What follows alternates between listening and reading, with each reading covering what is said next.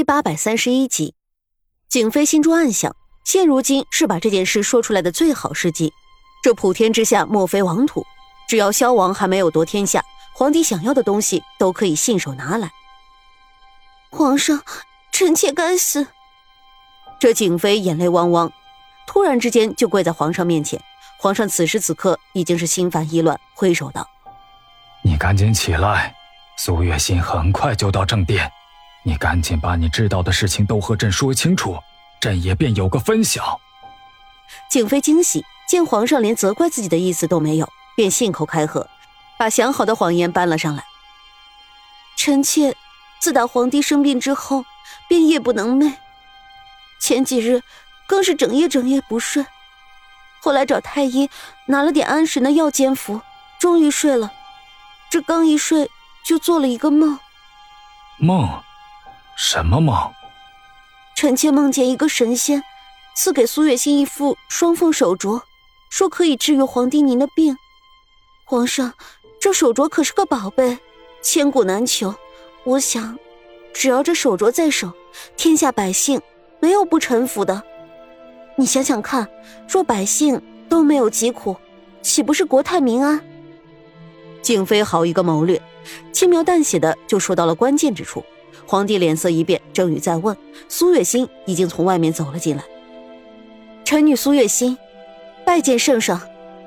景妃第一次如此近距离的看着苏月心，不禁愕然。苏月心和她可不是一辈人，听说已经做了奶奶，可单从外貌来看，却依旧年轻的不得了。看来这么多年，她是一点变化都没有。快快请起。皇帝此时已经是等不及了，赶紧让苏月心进前一步。苏月心何尝不是和沈炼一样鄙视皇帝？他站在原地一动没动。皇帝心急，看着苏月心直言：“苏月心，你若是能治好朕的九疾，朕定然会重重赏你。你儿子沈长勋所犯下的大错，朕也不去追究。”苏月心闻之，脸色陡然大变。他看着皇上，又扫了一眼站在旁边心怀叵测的景妃，淡然开口：“我儿子沈长勋是被人陷害。”本就是受害者，何来赦免一说？皇帝不想再拖延时间，赶紧摆手道：“罢了罢了，只要你能治好朕的病，朕也愿意相信他是被人陷害的。”苏月心依旧站在原地一动未动。景妃咳嗽一声，用帕子遮住嘴，轻声道：“皇上，王妃似乎……”苏月心冷冷的看了景妃一眼，吓得她直接把要说的话咽了下去。这苏月心身上此时有一种视死如归的气势，仿佛今天来就没想着活着回去一般。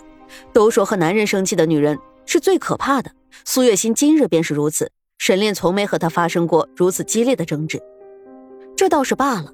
她最不能接受的便是沈炼居然放得下那些无辜的孩子。皇上，咱们打开窗户说亮话，我可以给你治病，但是，我有一个要求。苏月心话音刚落，站在一边的景妃倒是把话茬子稳稳的接了过去。苏月心，你虽然曾经是王妃，现在也就是寻常百姓，不过是精通医术罢了。皇帝用你治病，是你八辈子修来的福气。你若是不肯，那就是你不识抬举了。苏月心微微一笑，昨日在府上，徐远山和沈炼都怀疑这景妃有问题。可毕竟没有证据，沈炼原本也想以景妃为突破，解决这次消亡之事。可不知为何，和沈长勋聊过之后，便突然改了主意。苏月心心情不佳，看着久屈心肠的景妃，直接说道：“不错，我就是个寻常百姓，也的确不是抬举。你贵重身份，不如就由你给皇上看病吧。”你，你别说这些风凉话，你有双凤手镯在身。所以才能给皇上看病。景妃一时心急，终于说出双凤手镯一事。苏月心一愣，她猛然抬头看着景妃，那景妃眼中慌乱，赶紧捂住自己的嘴，站在那儿不知所措。苏月心不相信一个心机颇深的后宫女子会如此失言，料定她此时定然是装的。果不其然，心帝眼中写满阴狠。苏月心，你当真有一对双凤手镯？苏月心冷冷一笑。毫不遮掩道：“的确有，皇上若是答应，马上写一道圣旨，放出那些无辜的孩子，我定然会用这对手镯帮您治病。你竟然敢要挟朕！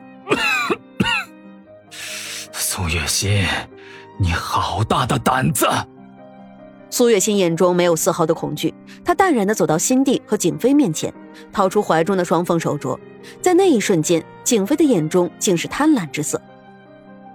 皇上，苏月心对您多加要挟，实在不知天高地厚。要不然，咱们就把他彻底的拿下，把那手镯抢过来。只要有了这手镯，宫中任何一个太医都能够给您看病。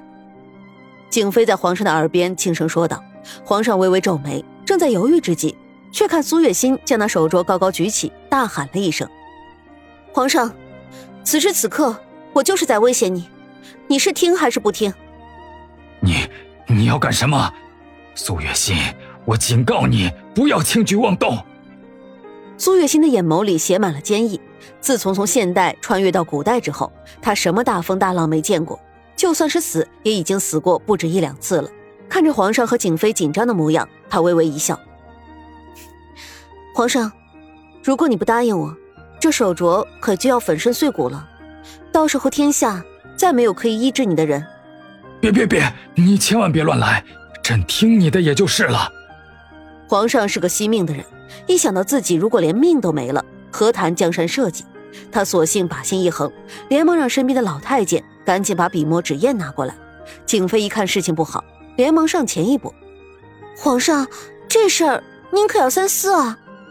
苏月心这个女人如此张狂，保不准安的什么心。”你给我上一边待着，把嘴闭上！再多说一个字，信不信我对你不念旧情？皇上此时已经龙颜大怒，景妃自然不敢再多说话。只能垂手而立，站在一旁。他恨恨地看着苏月心，恨不得一把将那双凤手镯抢到自己的怀里。苏月心没有再看景妃一眼，她盯着皇上写完圣旨，这颗心才微微落了下来。您是天子，金口玉言，这圣旨既然写出来了，就请赶紧昭告天下，让那些人放了孩子。